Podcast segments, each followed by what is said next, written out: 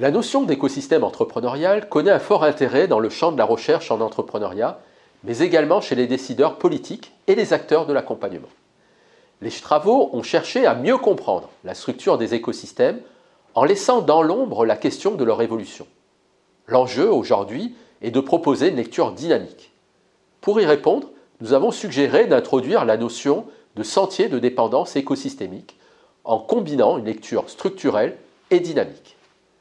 Cette recherche s'appuie sur la théorie des systèmes complexes adaptatifs et sur les travaux fondateurs de Simon sur la décomposition des systèmes complexes. Ces travaux soulignent d'une part l'intérêt de tenir compte des conditions initiales du système et invitent ainsi à une lecture en termes de sentier de dépendance. Ils soulignent d'autre part la nécessité de décomposer les systèmes sous forme de sous-systèmes. Nous nous sommes ainsi focalisés sur la notion de sous-écosystèmes entrepreneuriaux définis comme des sous-systèmes de l'écosystème entrepreneurial, caractérisés par une logique d'action et une identité. Ces sous-écosystèmes contribuent, à travers leurs attributs matériels, sociaux et culturels, à la trajectoire d'évolution de l'écosystème entrepreneurial. Nous avons proposé un modèle de sentier de dépendance qui croise une lecture structurelle sous forme de sous-écosystème et une lecture dynamique sous forme de séquence. L'étude empirique que nous avons menée portent sur deux écosystèmes entrepreneuriaux dynamiques, Montpellier et Toulouse, qui bénéficient tous deux du label French Tech. L'analyse qualitative a été menée autour du triptyque contexte, structure et dynamique. Deux configurations ressortent, l'une que nous avons qualifiée de politique, qui correspond à Montpellier, et l'autre d'industriel, qui correspond à Toulouse. D'un point de vue contextuel, Montpellier revendique un ancrage agro-santé qui tient à son histoire. Les pouvoirs publics y jouent un rôle dominant. Georges Frêche a pendant 30 ans impulsé une politique d'entrepreneuriat et d'innovation en favorisant le développement de structures et de réseaux d'accompagnement. À Toulouse, l'intérêt pour l'accompagnement entrepreneurial est plus tardif.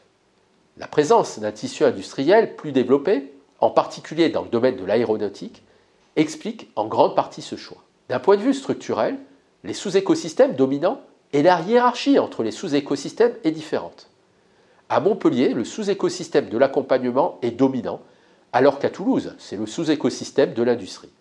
On note toutefois à Toulouse une accélération sur la dernière décennie avec l'émergence de nouveaux acteurs et de nouveaux espaces dédiés à l'accompagnement entrepreneurial.